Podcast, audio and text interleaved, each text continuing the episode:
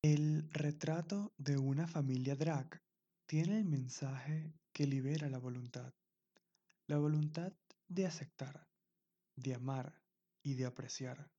Sabemos que la vida no es blanco y negro, sino un sinfín de colores que en sus manos atraviesa un lente de cristal y da un resultado final que refleja felicidad, que refleja tristeza, que refleja una emoción en la que se puede ver una sorpresa. Mara es un puente. Mara es una aliada. Mara es la que se pone en tus zapatos y camina a tu lado. Mi nueva invitada y yo conversamos de la vida, del pasado, del presente y del futuro. Y con honestidad digo que fue todo un gusto.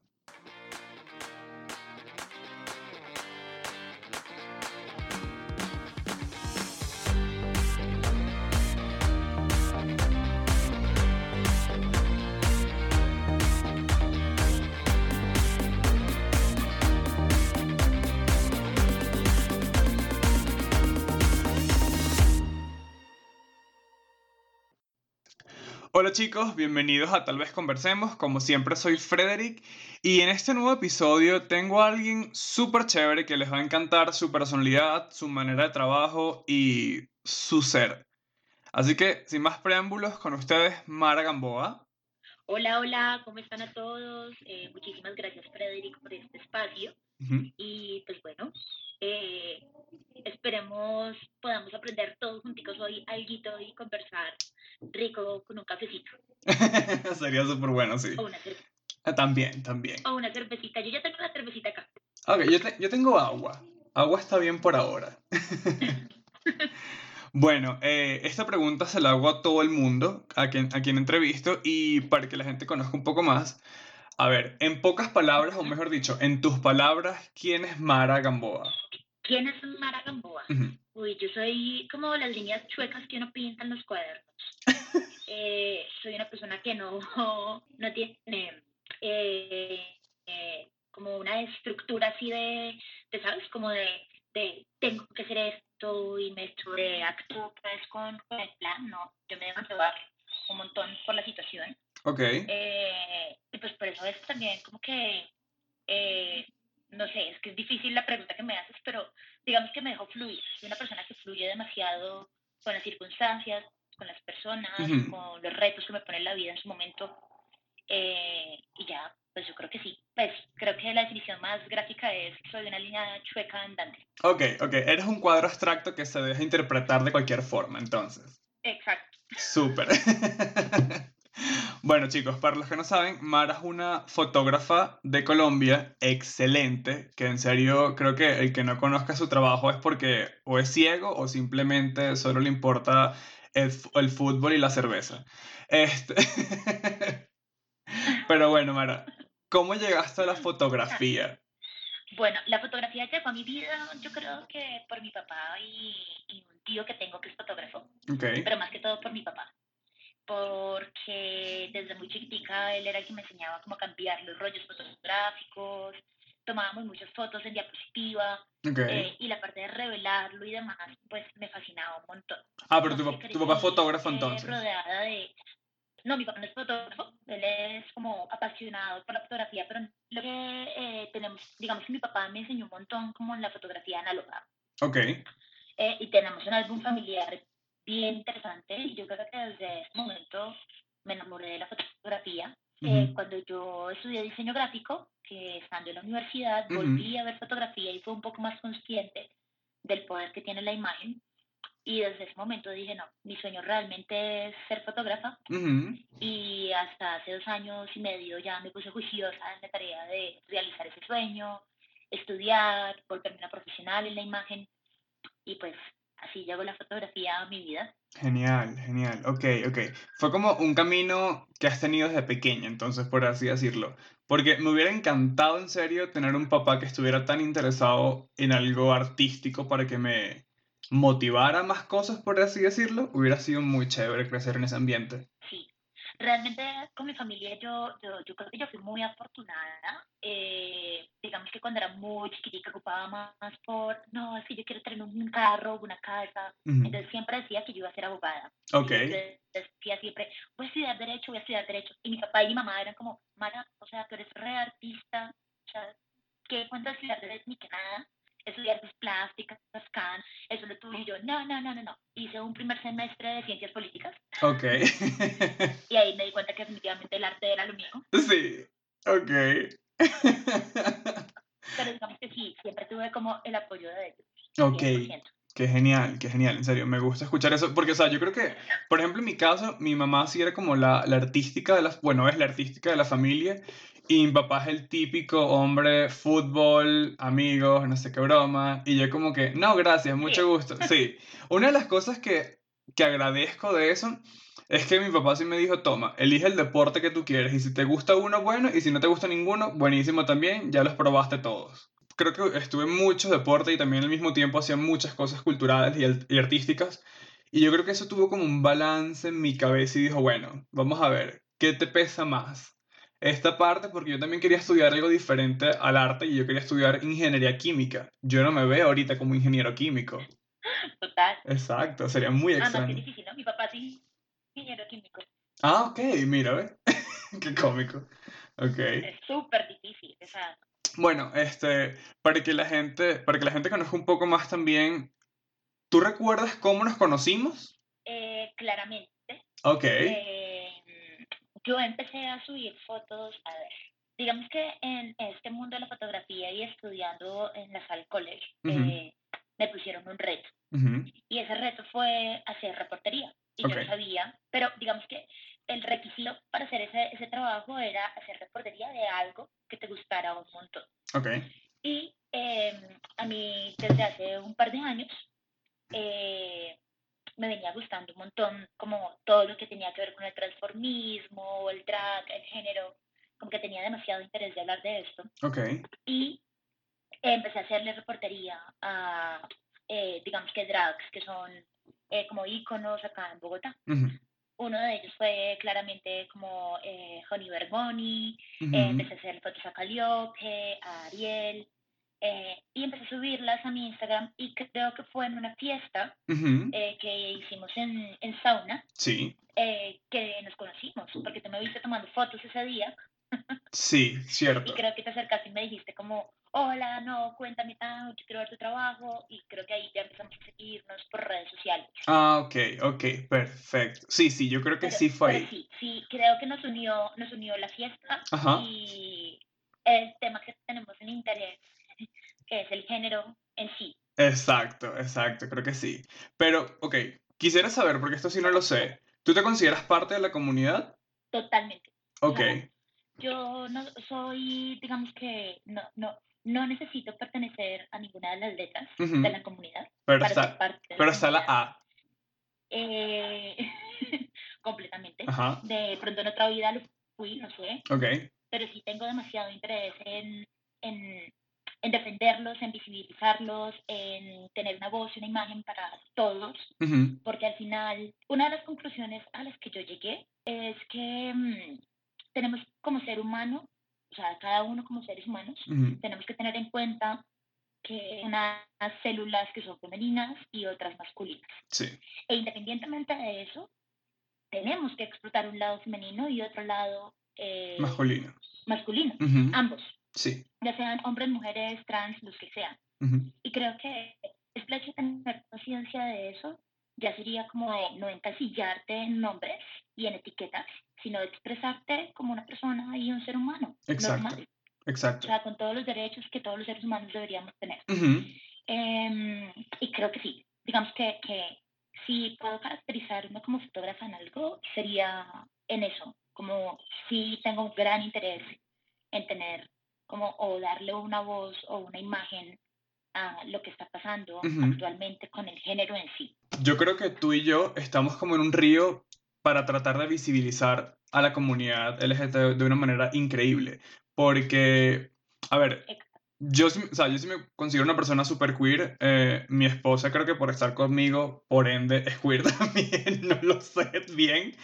Eh, Y, Total. Sí, y tratamos de ayudar y visibilizar lo más que podamos, así sea con algo pequeño o con algo extremadamente grande como una campaña publicitaria multimillonaria, o sea, como sea. Eh, sí quisiera saber Total. cómo manejas tu vida personal de casada.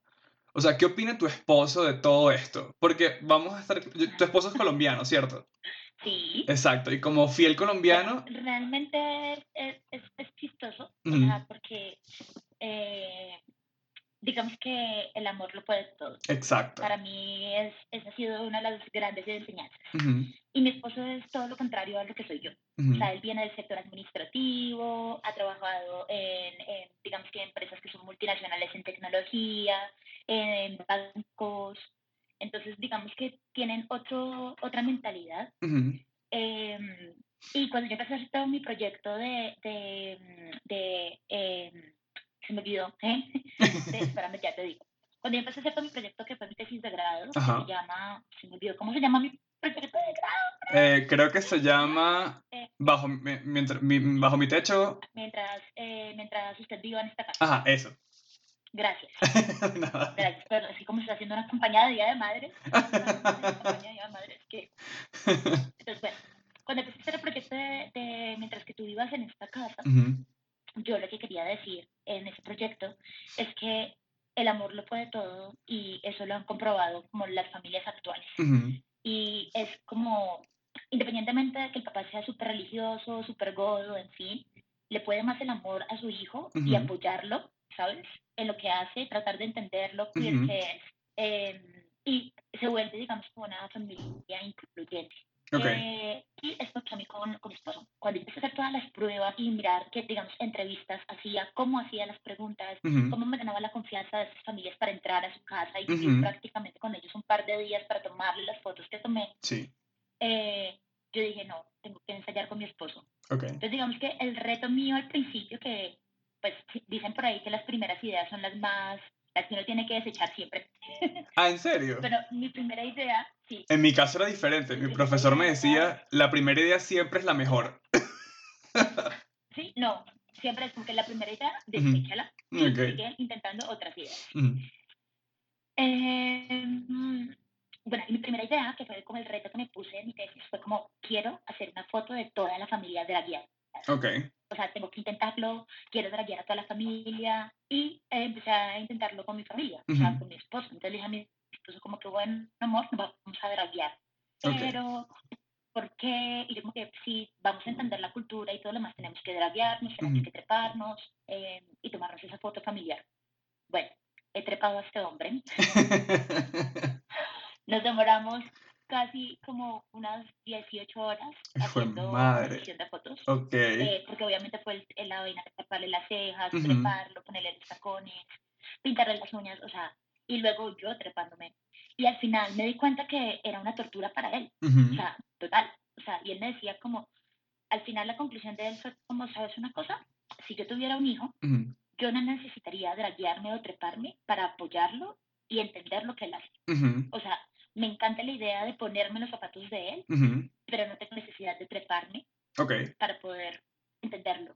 Porque me puede más el amor o me podría más el amor de mi hijo que hacerlo. Ok, ok. Eh, entonces, digamos que gracias a él aprendí un montón de cosas de cómo manejar la situación con las familias y entender que no todo el mundo tiene la capacidad de no lo ve como tan fácil, ¿sabes? Ujú, o sea, hay gente que se siente agredida por su eh, sexo, masculinidad, en fin, Ujú. Y era un tema complejo, más que todo para los papás. Digamos que las mamás eran mucho más flexibles y decían, sí, yo me trepo de una, tal. pero los papás sí eran como, claro, no. más cerrados. Eh, así que mi esposo, creo que mi esposo fue como la pieza más clave de todo mi proceso, eh, digamos que fotográfico y todo mi proyecto. Eh, con él experimenté, fue mi ratoncito de laboratorio Ok. y, y creo que lo más lindo es que él entendió una cultura, ahorita sabe perfectamente de qué se trata, la Ujú. apoya, la admira un montón. Siempre Genial. me dicen como que tengo admiración porque es la vaina más incómoda del mundo. Lo es. Eh, Lo y lo es. hacen perfecto. Ok. Eso es bueno. Ajá. Pero yo creo que también por una parte, sí, sí es bueno de que eh, ellos experimenten por lo menos montarse. Un rato. Por lo menos, mira, que se tarden tres horas maquillándose, pero cinco minutos montado, en full guish. O sea, sí, para que ellos vean de que no es cualquier cosa, esto lleva preparación, lleva, o sea, y no lo estoy haciendo porque, ¿cómo te explico? Em, o sea, no lo hacen como para ah, ser los más fuertes y decir yo soy diferente, no, es que es una cuestión de gustos y que, epa, hay que tener las bolas bien puestas para aguantar tal vez ocho horas en tacones, con corset, peluca, maquillaje, cara estirada. O sea, eso no lo hace cualquiera también. No puedes rascar la nariz porque se te puede caer la uña. Exacto. O, se te quita un pedazo de maquillaje. O sea, dependiendo, ¿sabes? Pero qué genial que tu esposo lo pueda aceptar porque, o sea, yo siento que tu casa o sea, tanto tu casa como la mía somos muy similares en ciertas cosas, solo que claro, mi esposa sí es un poco, eh, claro, viene la rama creativa igual que yo, pero ella también es un poco, tú sabes, como que allá, yo aquí, bien chévere, genial. Hasta que empezó a experimentar y es como que, bueno, ya está más abierta la, a la cuestión de, del drag y del género y todo ese tipo de cosas. Entonces, qué chévere. En serio, me encantaría cuando pase esta cuarentena juntarnos los dos, las dos parejas así como que, y que ellos intercambien, o sea, mi esposo y tu esposa que hablen, a ver cómo se siente manejar a estas dos personas que, que hemos creado. Claro que sí. Tenemos que hacerlo. Te quería contar algo. Dentro del proceso fotográfico que hice, yo eh, entrevisté y le tomé fotos a la familia de Organza, Organza histérica. Y fue una nota, porque son una familia divina, o sea, ellos sí son súper incluyentes desde el primer momento. Y entonces yo empecé a, decirles como que bueno, y que cuando se van a poner en los zapatos de su hija, uh -huh. gustaría treparse, no, que no, que no, que no, que no. Y el hermanito menor de Organza dijo de una como que sí, yo sí quiero treparme. Genial. O sea, como que, pero si me trepo tiene que ser de millonarios, no sé qué. Y cuando él se trepó y vieron todo el proceso, vieron uh -huh. la familia muerta de la risa porque es la cosa más incómoda, él manejando los tacones, mejor dicho, todo. Llega el papá, que nunca se ha disfrazado en la vida porque lo detesta. Por ejemplo, Y dice, yo me quiero trepar. Genial. Quiero quiero que hagamos una foto familiar eh, para darse la Navidad a toda la familia. Ah, eh, y genial. La idea, y no sé qué. Y Organza era como, ¿qué putas está pasando? como que, Mara, ¿qué hiciste, Mara? ¿Qué hiciste en mi casa? Mara, ¿qué estás haciendo con mi familia? Me encantaría ver esa, esa tarjeta de Navidad, ok. Me encantaría verla o sea, eh, eso tenemos que hacerlo, claramente. Uh -huh. eh, y pues imagínate, o sea, como que la fotografía puede llegar a quedar como bodas y los miedos que tienen otras personas y sí. es una nota porque lo ven como arte. Uh -huh. Creo que es una herramienta muy fuerte. Claro. Porque se está empezando a volver como, como arte, ¿sabes? Uh -huh. No es como una foto y ya, no, sino es una herramienta de comunicación bien fuerte, bien poderosa. Y y cuando se tocan, digamos que temas de familia, género, pues hay un tema bien interesante ahí. Sí, exacto. No, pero qué genial. Me gustó mucho que el papá de Organza haya tenido, ¿cómo decir? El coraje, tal vez por así decirlo, porque no lo conozco personalmente y no sé si son de esos tipos, no son de ese, ese carácter de hombre machista, súper, no. Este, si no lo es, buenísimo, y si lo es, bueno, también qué chévere que haya roto su propio, su propia cáscara, por así decirlo. O sea, yo, pienso, y no quiero ofender, pero yo pienso que la masculinidad realmente es una de las cosas más frágiles que existe en el mundo.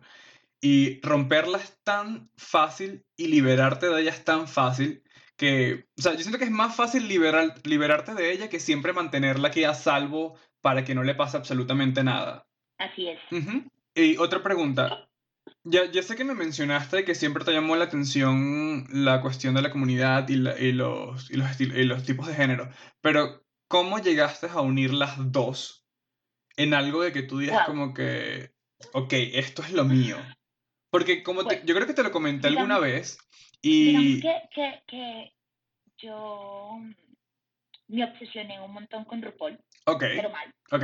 Mal. y eh, tenía un poquito de envidia. Yo creo a, a, a, meterme en todo este cuento por la envidia, porque decía como, ¿cómo es posible que manes tan masculinos y tan machotes Ajá. son más hembras que yo? Okay. Y sentía mucha envidia, uh -huh. mucha envidia. Eh, y dije, no, yo tengo que intentar esta vaina, o sea, yo tengo que sentir como mujer el poder, de, o sea, uh -huh. realmente para hombres, es también no podría hacerlo. Y eh, le pedí a Caliope okay. trepar, uh -huh. porque no tenía ni idea cómo hacerlo. Entonces le dije a Calliope como que, baby, tengo este proyecto, me encantaría que tú me preparas, quiero tomarme unos retratos, en fin. Eh, tengo que decir que cuando hice eso, de verdad sentí el poder del drag. Ok. Entonces, ¿qué pasó? Calliope me trepó, ¿cierto? Eh, y claro, me trepó y yo me sentía súper disfrazada en ese momento. Yo era como que, eh, bueno, pues sí, eh, pues parezco medio puta, pero bueno. y él empezaba a decirme, eh, mientras que me maquillaba como, vas a sentir el poder del drag, vas a entrar en personaje, ya verás, eso es una chimba. Y yo como que, bueno, me terminó de maquillar y demás. Y yo como, no siento nada. O sea, no, me siento disfrazada y ya. Okay. Pero fue cuando empecé a tomarme los retratos, los autorretratos, que yo dije como, me tengo que ver como un drag. O sea, si yo voy a empezar a hacer esto, tengo que sentirme como una drag. Okay. Y fue cuando empecé a tomarme las fotos que salió el personaje y el drag empezó como a empoderarme de una manera femenina increíble. O sea, era lo que te decía ahorita. Yo crecí con un montón de issues y de inseguridades y el drag ese día me quitó todo eso. Okay. Uno de ellos es, por ejemplo, que yo soy muy apenada por mis senos me da pena mostrarlo. Y ese día me fui con un body súper, mejor dicho, semiprosticiendo. y empecé a amarme de pies a cabeza. O sea, yo me tomaba las fotos y así, posado y tal. Pues yo decía, puta, o sea, estoy muy buena, amo mis tetas, amo mi culo, amo mi celulitis, amo mis estrías. Eh, y eso fue por el drag. O sea, el drag a mí me empoderó de una manera increíble. Ok. Eh, y me liberó de muchas cosas. Mm. Y, y creo que, que, que sí, cuando ya me entré en personaje, cuando ya me trepé, cuando fui capaz de hacerme autorretratos, fue cuando dije, quiero más. O sea, yo aquí. Necesito conocerlas, necesito estar con ellas, necesito convivir con ellas. Y lo que hice fue, para ganarme la confianza muy rápido de ellas, fue treparme, así trepadísima, y, e irme a las fiestas a tomarles fotos trepadas. Ok, genial. Entonces, eh, claro, en ese momento fui a varios, fui al mozo, fui a a sauna. Eh, antes de que fuera también como Caput, pues también estuve en Caput y siempre estuve atrapada. Y digamos que ahí fue donde empecé a capturar también como la atención de, de, de ellas. Em, y ya, así empezó todo ahí, como que junté absolutamente todo. Me di cuenta que me encantaba la reportería. Okay. que el simple hecho de registrar como el proceso a los que eh, fue maravilloso. Eh, y ya ver el resultado también fue una chimba. Saber que tienen unos sueños increíbles, eh, que son personas supremamente creativas, que pueden ser maestros de maquillaje, de baile, de teatro, o sea, aprendes demasiado y no están visibles. O sea, la gente las ve ya es como algo de diversión, algo de fiesta, sí. pero no saben más allá de todo lo que hay detrás de ese personaje. Exacto. Por todo lo que han pasado, por ejemplo, las historias que hay de rechazo, de familia, de rechazo porque un Uber las baja del carro. Sí. Entonces, como que eh, ahí dije como no, necesito registrarlo, necesito visibilizarlo y, y esa es la oportunidad perfecta para poder decirle a la gente como, oigan, o sea, son, tengan en cuenta que son artistas. Sí, exacto. No es más una diversión, es arte, es arte puro, es un performance. Exactamente, exacto. o sea, yo siento que... Ahí empezó todo. Qué genial, qué genial porque literalmente eh, creo que eh, ahora siento que nos parecemos aún un poco más. Porque yo también te había mencionado que me encantaba el drag desde muy pequeño. O sea, a mí me encanta el drag y yo quería formar parte de la comunidad drag, no sé, desde que tengo uso de razón prácticamente. Y, es muy, y cuando llegué a Colombia fue como que, ok, ahora sí veo un nicho y aquí me tengo que meter. Tengo que ver cómo me meto en este nicho. Si soy la aguja en el pajar o, o el huevo más grande. O sea, tengo que ver qué hago. Y yo creo que por eso también me hizo crear la revista para poder visibilizar y no solamente mostrar a esta, a esta persona super, super estatua, genial, glamurosa, sino saber qué hay más allá detrás del maquillaje, detrás de todo. Y, y mostrar lo que ellos también aportan, no solamente a la comunidad LGTB, sino al, mundo, como personas, como profesionales, como, como artistas. O sea, es una cuestión de que... es, una, es una cuestión que la gente tal vez ahorita no lo sigue entendiendo, o tal vez no lo respeta como arte, pero hacer todo eso es un proceso, es un análisis, es una, es una construcción de un personaje, es salirte de tu zona de confort y andar a, no sé, es, es como caminar descalzos en carbón y fuego, ¿sabes? Total. Y, y lo, lo, digamos que más que eso es encontrar tu personaje es supremamente difícil. Exacto. No es, no es como, ay, ya me voy a draguear y voy a Ujú. salir y me voy a trepar y ya no. De verdad tiene que salir de ti ese personaje, tienes que sentirlo, tienes Exacto. que exteriorizarlo. Ujú. Eh, y creo que es un proceso también bien difícil y bien interesante también a la hora de conseguirlo, o sea, ver la transformación de la primera vez que ellos se trepan Ujú. hasta lo que ha llegado ahorita Exacto. es brutal. Exactamente, exacto. Bueno, Ahora habl- bien, dime. otra, otra cosa que a mí me encantó, pues, Ujú. vuelvo y te digo, no necesito ser parte de la comunidad o pertenecer a alguna de las letras para ser parte de la comunidad. Ujú. Eh, me pareció muy interesante porque aprendí mucho y me causaba demasiada, digamos que, eh, curiosidad que dentro de la misma comunidad hay rechazo. Sí. Eso es algo que yo todavía no lo puedo, digamos que, Digerir. entender, Ujú. Sí. eh, porque muchos luchamos por, por tener igualdad de derechos, Ujú. por ayudar, por visibilizar, y entre, entre todos también se tiran riñas, también Sí. hay como discusiones, también hay rechazos, eh, y creo que ahí nos está faltando algo, algo estamos Ujú. haciendo mal para que eso pase. Pero honestamente yo creo que ya eso es muy, eso ya es muy de ser humano, como tal. Porque... Exacto, ujú, eso nos confirma, Frederick, que la cuestión y el problema Ujú. es de valores. Exacto. y que los son algo que no se pueden negociar y es algo que uno debe aprender y adquirir, ¿sabes? Y Exactamente. definitivamente hay personas que independientemente de lo que sea, y así digan como, yo exijo mis derechos y yo tengo el derecho a expresarme, y Ujú, no entienden los valores, no Exacto. respetan a los otros, y no los Exacto. entienden, no los aceptan. ujú. En eso tienes toda la razón. Yo siento, es como tú dices, dentro de la misma comunidad, o sea, sí, como si no fuera suficiente que el resto de las personas discriminen, ellos aplican más a, a eso. Como que, bueno, ok, te voy a discriminar, o sea, no, no, no me interesa que seas gay o lesbiana o trans o bisexual o lo que sea, no, te voy a discriminar ahora o será por tu peso o por tu forma de ser o por tu forma de vestir, porque yo creo que antes de que RuPaul se hiciera lo que es ahorita, eh, dentro de la comunidad había segregación a las personas drag, a las personas que hacen drag,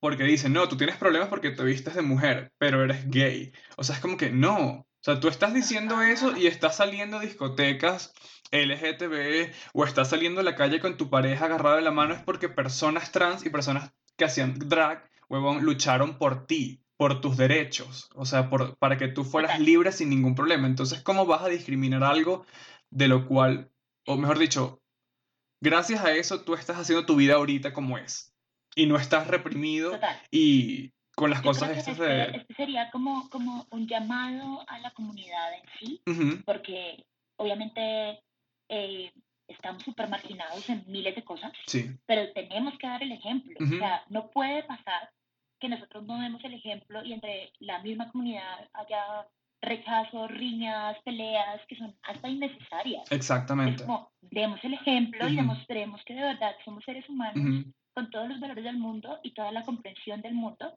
eh, y salgamos adelante juntos. Exacto. Pero, pero es chistoso, o sea, a veces yo me meto en Twitter, digo como, "Oh my God, hagamos un reality de esto, o sea, aunque sea saquémosle dinero o algo, porque Ujú. valga la pena este show. pues. Sí, literal. Yo, bueno, yo, yo siempre lo he comentado en el podcast. Yo creo que para mí Twitter es la cosa más tóxica que existe en el mundo y yo trato de, ¿sabes?, desaparecerme de ahí. Yo en Twitter no existo. Si hablan de mí, buenísimo. Yo no leo nada. nada, nada, nada. Porque es muy tóxico. O sea, inventan cualquier cosa. Yo recuerdo de que, creo que fue hace como dos años cuando hubo el ataque entre dos drag queens que conocemos y pelearon en Twitter y fue la cuestión y yo como que, pero ¿por qué, señores? Dejen vivir, o sea, dejen vivir.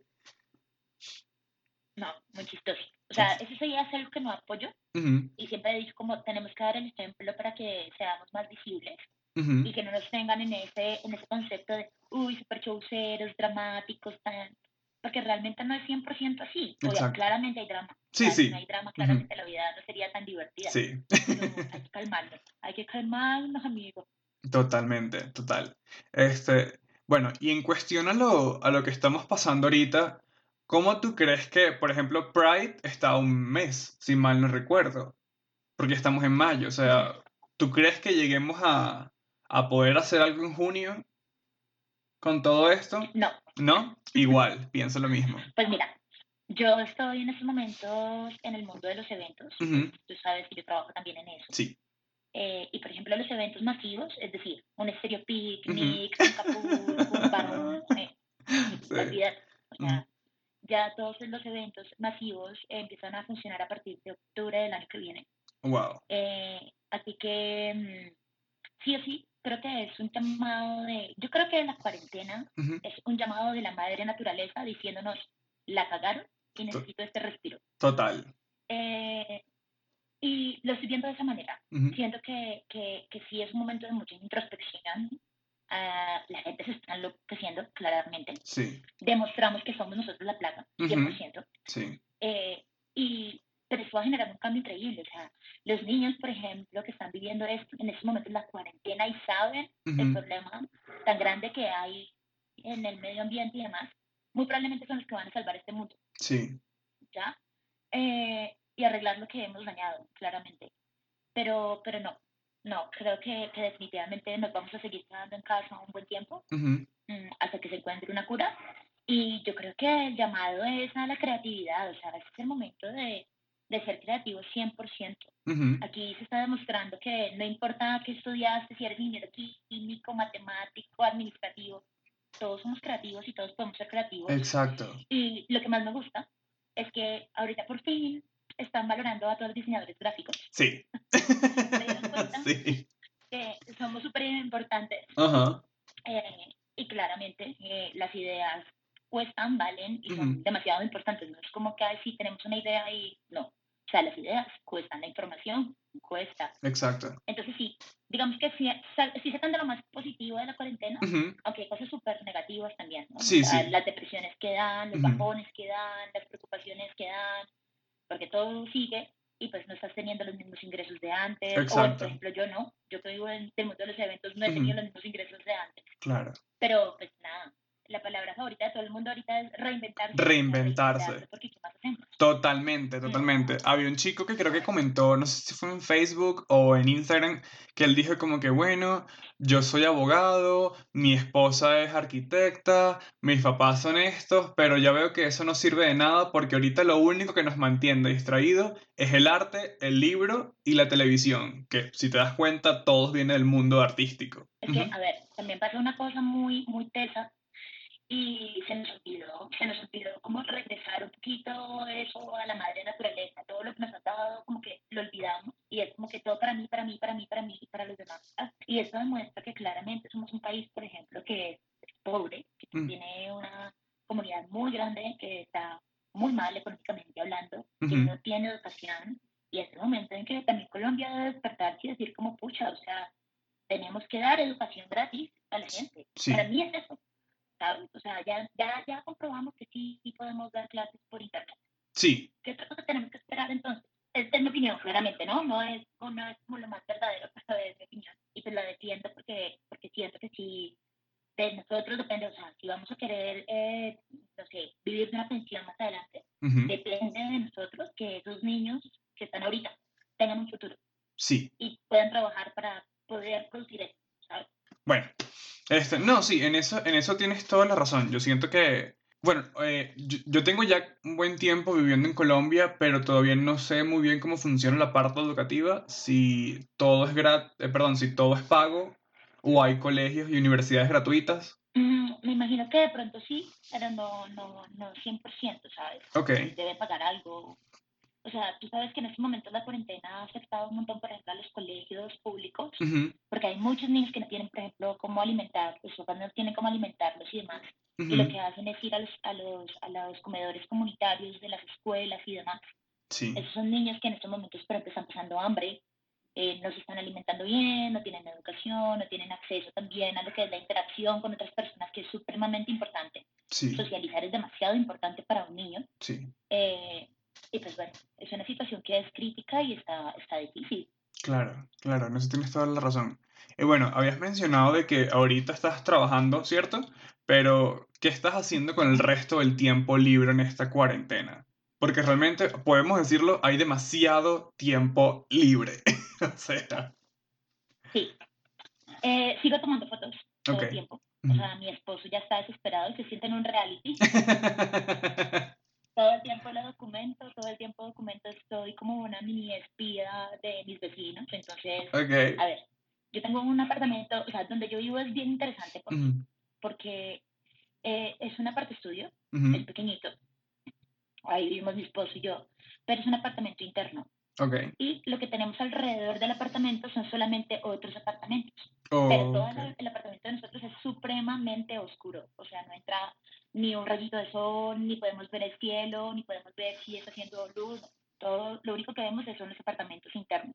Ok. Y entonces, claro, yo me deprimía un montón al principio y yo decía como, tenemos que cambiarnos de casa. O sea, yo necesito escuchar los pájaros, necesito ver el sol, necesito saber si está lloviendo o no, quiero ver el cielo. Entonces él me decía, sí, amor, lo vamos a hacer, pero pues no en estos momentos. Ujú. Así que trata de relajarte y mirar a ver cómo lo solucionas. y dije, bueno, tienes razón. Entonces empecé a sacar mi cámara ujú. y a empezar a registrar como las cosas que pasaban. Claramente no pasaban nada.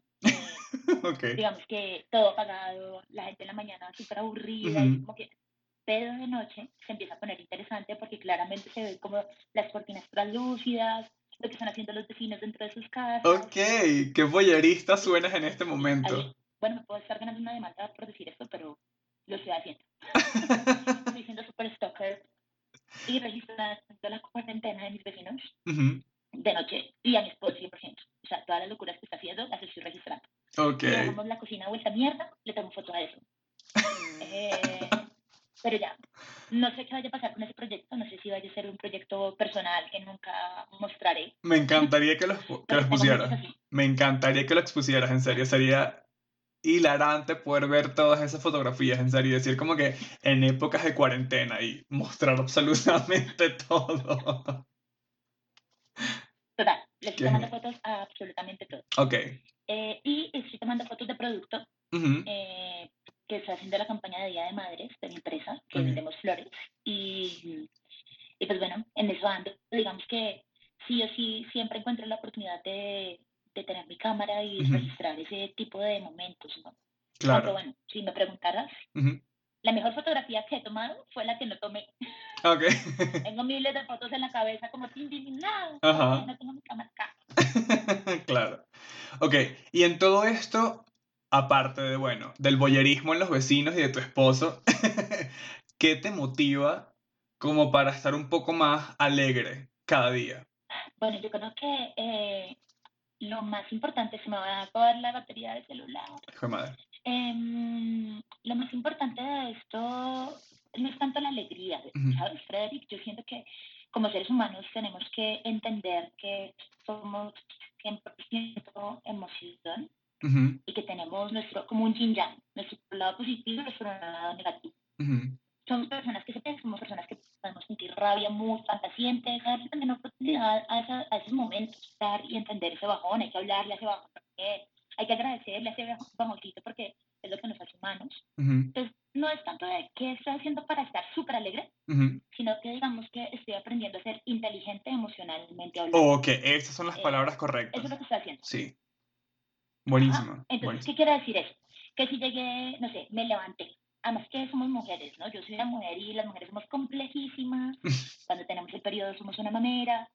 Entonces, digamos que, por ejemplo, ese tipo de cosas que me dio un día, no sé, no me levanté de buenos ánimos y demás, yo lo que hago es decir como, pucha, no voy a tener un día tan bueno, Ujú, lo voy a aceptar, tengo rabia, lo expreso, se lo digo a mi esposo, Ok. tengo rabia. ¿Por qué tienes rabia? No, no sé por qué, pero estoy más genial. O sea, no quiero que me hables, no quiero, ¿sabes? Ujú, como que lo exteriorizo y luego digo como, ok, no puedo seguir así tanto tiempo, o sea, le pongo una fecha, un límite a Ujú. esa de mal genio o lo que sea que tenga y luego ya permito que la alegría o la musa creativa llegue, pero llegue bien. ¿sabes? Ok, Como que ok. no me niego en no estar mal, Ujú, nunca.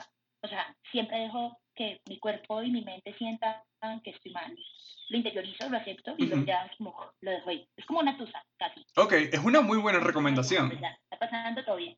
Sí, es una muy buena recomendación, en serio. Creo que Sí, hasta a mí yo me serviría El eso. secreto también es ese secreto para estar feliz y creativo.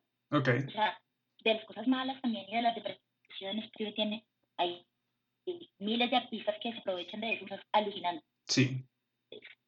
Y los Sí. creativos somos un poco de bajones, ¿sabes? No todo el tiempo ay, no, sí, súper. uh".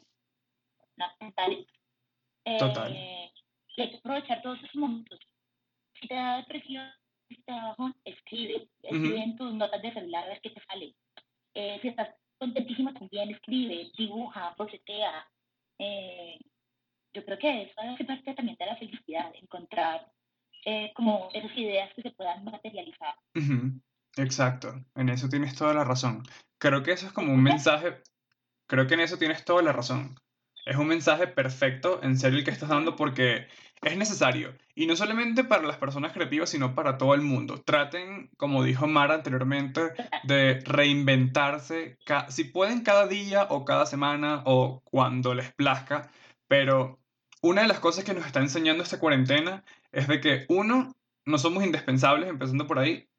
Dos, que cada día es una nueva oportunidad para hacer algo completamente diferente para descubrir cosas diferentes, así sea en tu casa. Mira, puedes descubrir de que te gusta la carpintería y quieres acomodar la mesa de la sala. Eh, descubres de que eres la mejor persona limpiando el polvo. O sea, estoy colocando cosas al, al azar, pero créeme, o sea, créeme, señores, los que nos están escuchando, que no hay nada mejor de que aprovechar y buscar el lado no el lado alegre y exagerado, pero sí el lado positivo en cualquier cosa. Y como dice Mara, si también están deprimidos o están pasando por malos momentos, también explótense a sí mismos y transformen ese enojo, esa ansiedad y esa depresión en algo. Total.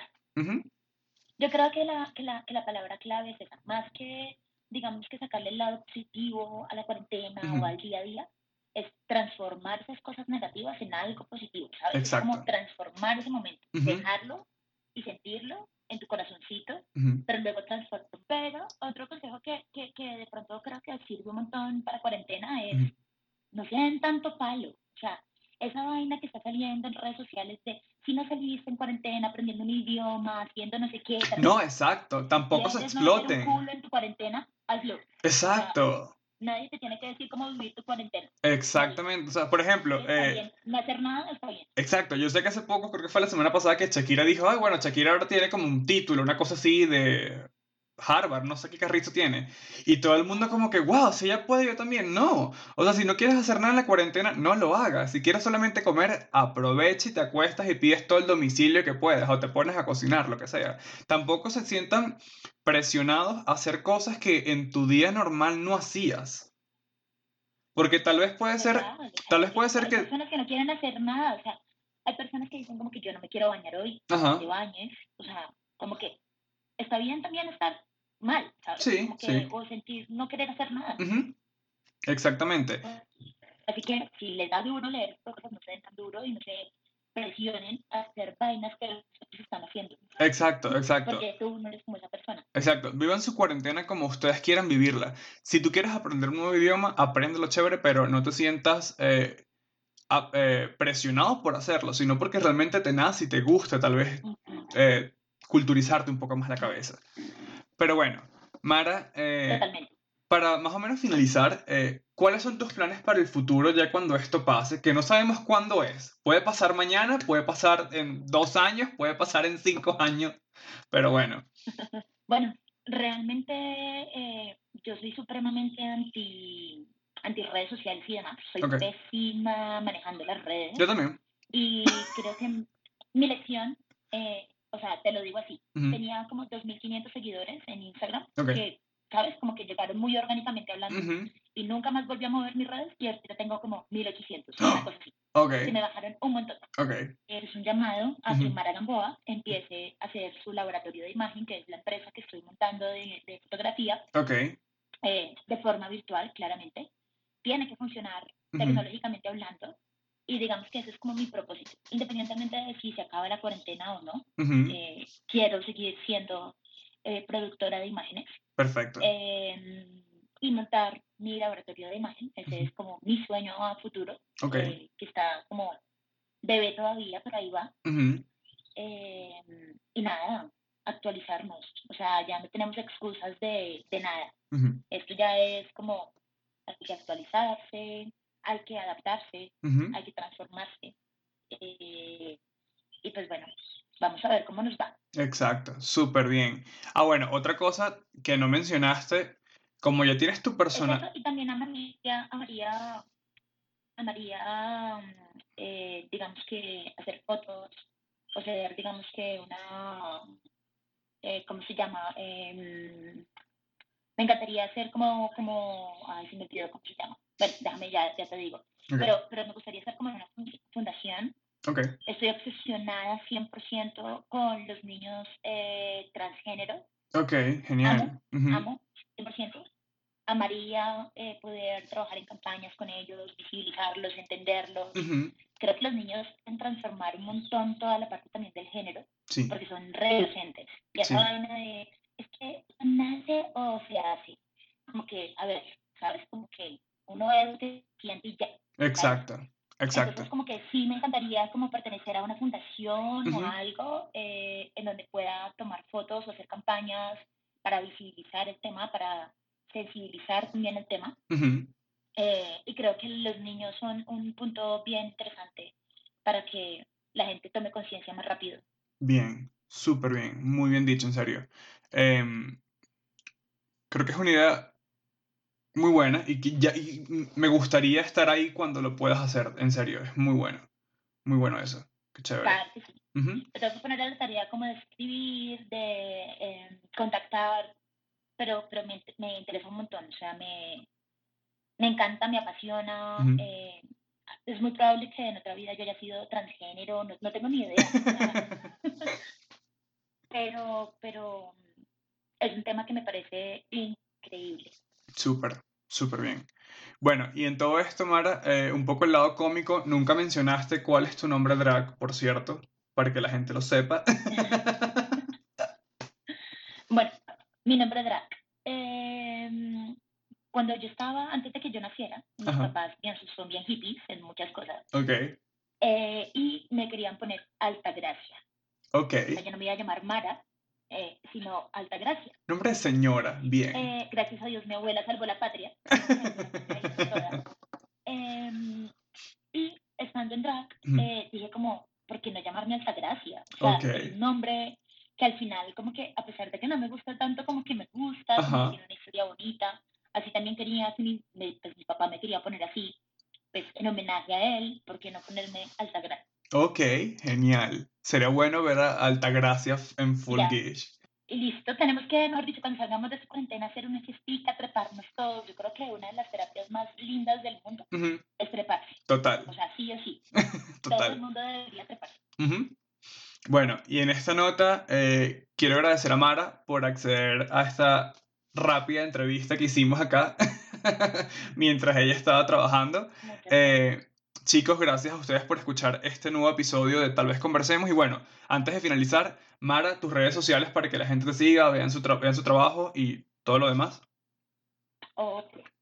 Eh, bueno, primero que todo, muchísimas gracias a ti por este espacio, por esa conversacióncita, por esa cervecita que nos acabamos de tomar. Bueno, yo me acabo de tomar una. Em, y en redes sociales me encuentran como arroba Lab de laboratorio. De laboratorio. Ok. Mara Lab. Perfecto. Y bueno, sería genial también cuando todo esto pase, eh, volvernos a sentar y hablar en persona para que no haya ninguna dificultad. Claramente. Total. Claramente. Sería súper chévere también que, pues, si alguna de las personas que nos están escuchando, eh, no sé, quieren hablar de algo o un tema eh, para preguntar lo que sea, bienvenidos a mi Instagram, escríbanme y por ahí estaríamos hablando para conversar, para entretenernos, para mirar a ver qué ideas tenemos, materializarlas. Genial. Así que me pongo a disposición en esta cuarentena para hacer algo bien chévere, eh, por chat y ser amiguitos. Perfecto. Bueno chicos, en esto eh, recuerden seguir a Mara. Vamos a colocar toda la información en, abajo en la descripción y espero que en serio hayan disfrutado esta entrevista. Mara es una persona súper chévere, me alegra siempre hablar con ella. Y bueno, nos estamos escuchando en otro próximo episodio. Chao. Yay. Sigan a Tal vez Conversemos en todas las plataformas de podcast y tal vez es Frederick en Instagram. Dejen sus comentarios, ya que quiero saber qué dicen realmente.